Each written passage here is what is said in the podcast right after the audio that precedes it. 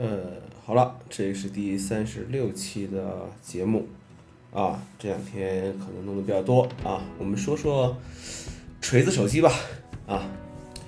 呃，前两天呢买了一台这个坚果 Pro 啊，然后呃昨天给给卖了啊。简单说说这个两天的一个简单的感受吧。呃，其实这个东西嘛，没有所谓的这个测评，因为测评就没有什么客观公正的。或多或少呢，都会有一些主观的感情掺杂在这个里面，所以说我也只是说说感受而已。呃，发布会，呃，很多很多发很多人说这个老罗的发布会就是这个单口相声，哎呀，我觉得都抬举他了，抬举他了啊！不光是老罗的发布会，呃，其他公司的发布会看完之后，都是要再找几个苹果的发布会来缓一缓的。呃，在发布会的这个层面上。呃，其他公司和苹果的差距真的还是大的很，大的很。那我们就直接说说这些手机吧。首先外观啊，我买的是这个细红线特别版，圆滑当道的时代的锐利啊，锐利异类啊，这句话说的是对的，因为确实很锐利啊，很很割手啊，很割手。呃，官网图片还是好看的，但是拿到实物之后。呃，其实还是失望一些的，嗯，但是没有什么可纠结的，因为，呃，除了苹果之外，大家的官网的图片做的都比实物是要好看的，呃，苹果的官网图片看起来没有实物那么好看，歌手歌手是很是真实的啊，真的，尤其是用了这些所谓圆滑的这一些手机之后，呃，技术细节呢没啥可以去讨论的，因为我也不知道。呃，但是和以前一样，网上说的那些外观问题，比如说什么翘屏啊、啊缝隙啊，我还是没遇到啊。不得不说，我这种从来不纠结的人，买到有问题机器的这个几率还是很小的，啊。呃，总结一下，就是这个手机拿到外面去呢，还是很有识别度的，还是很有识别度的。拍照，呃，对于像我这种只用手机来拍照的人来说呢，相机的优先级呢是很高的。呃，用的时候也没有抱太大希望。双摄像头的这个噱头呢，更大于这个呃实用的意义。呃，简单记录一下，随手拍一拍没啥问题。那要想拍好，估计也难。那么，还是让我沉浸在 iPhone 的拍照里吧。即便 iPhone 现在也不是拍照的标杆了。呃，今天呢又买了一个这个索尼的一个。呃，H 叉九零的这么一个相机啊，这个相机其实，呃，从各种参数上来讲，包括什么光圈啊、镜头啊各种东西来讲，其实呃没有什么特别的可以值得去说的。唯一的好处是，呃，它是一个支持三十倍变焦光学变焦啊，三十倍光学变焦的一个这个相机。那么还是那句话，就是在很多层面上，我认为，呃，光学变焦的意义是要。是要大于这个，是要大于这个实质的这个画质的啊，是要大于这个实质画质的，因为呃，你在很多时候你要去拍一些远处的物体的话，呃，光学变焦的意义是是非常重要的，是非常重要的。呃，界面，锤子的界面啊，呃，在没有用过这个系统之前啊，激活啊，这是一个正常的一个手续吧。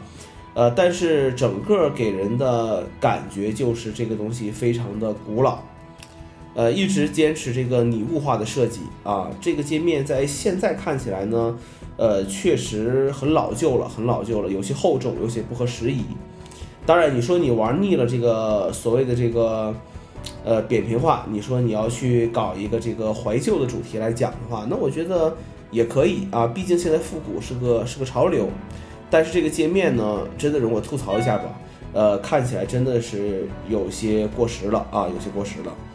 呃，很多人会说这东西很有感觉，但是感觉其实用我的话来讲，这不是一个，不是一个不思进取的借口。呃，系统怎么说呢？对于安卓来讲呢，没啥好感。呃，在应用商店里，我想找个 Instagram 都都没有，你让我你让我怎么去怎么去用呢？对不对？